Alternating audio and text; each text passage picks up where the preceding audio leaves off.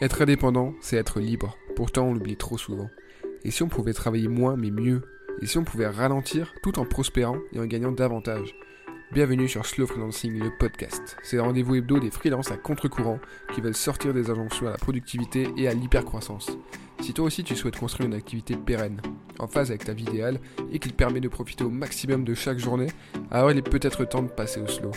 Travailler plus pour gagner plus, c'est démodé. Travaillons moins sans gagner moins.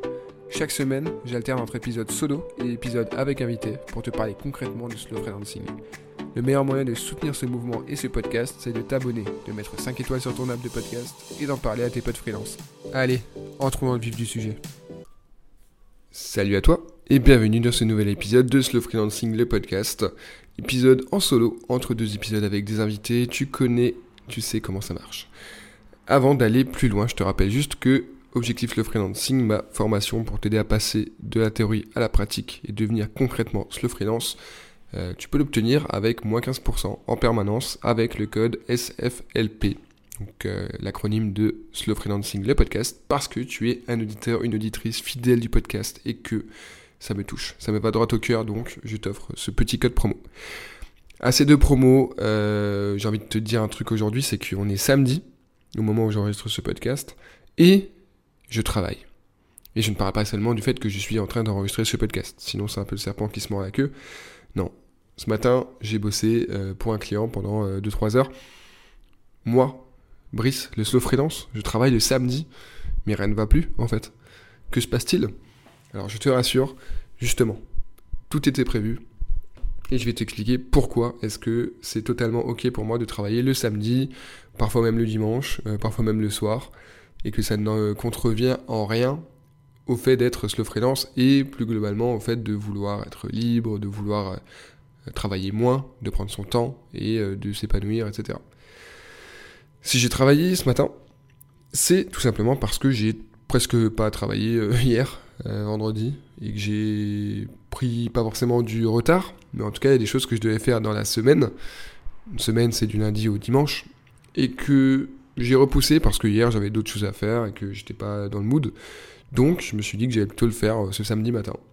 Donc là c'est bon, c'est fait. Tout va bien. Le client est livré, tout le monde est content. Et au final, euh, bah, moi je vais pouvoir partir en week-end, là ça va, être, euh, ça va être top. Il n'y a vraiment aucun problème, et ça c'est important je pense à, comprendre, à user, à utiliser comme ça cette flexibilité qu'on a quand on est freelance et qu'on a des livrables avec des deadlines plus ou moins précises. Euh, pour justement s'adapter. Là, cette semaine, j'étais un peu fatigué pour plein de raisons. Euh, des raisons euh, plutôt, plutôt positives, hein. évidemment, pas d'inquiétude. Pas Mais ça fait que j'étais pas toujours dans la meilleure disposition pour travailler. Pour travailler efficacement, hein, évidemment.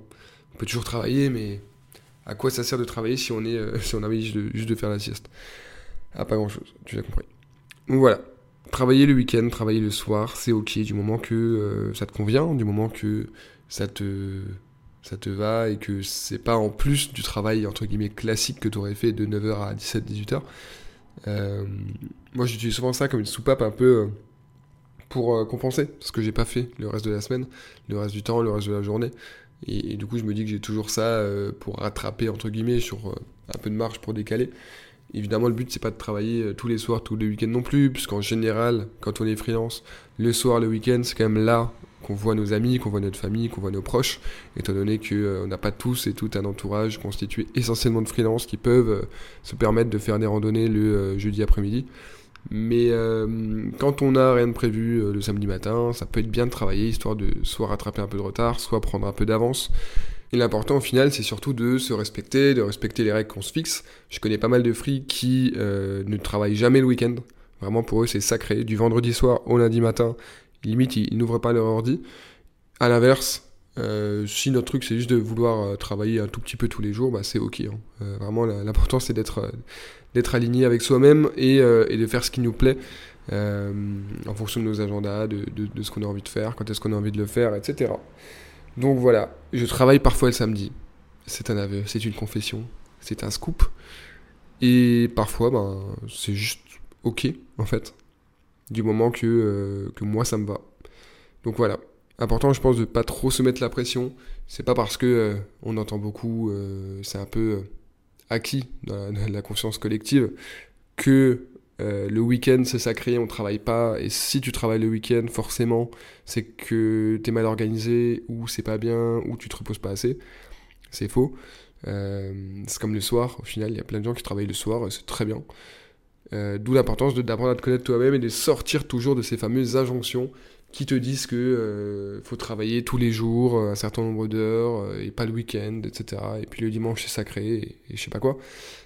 Voilà, travaille quand tu veux, du moment que tu avances au rythme que tu, que tu veux, que tout se passe bien, que tes clients sont contents, que tu es content, contente, bah, c'est l'important en fait. si tu veux travailler le dimanche, bon, let's go, hein, travailler le dimanche. Si tu as des phases aussi où tu as besoin de travailler 5, 6, 7 jours sur 7 pendant quelques temps, histoire de mettre des sous de côté, histoire de, voilà, de prendre de l'avance sur un projet, euh, voilà, et ben fais-le.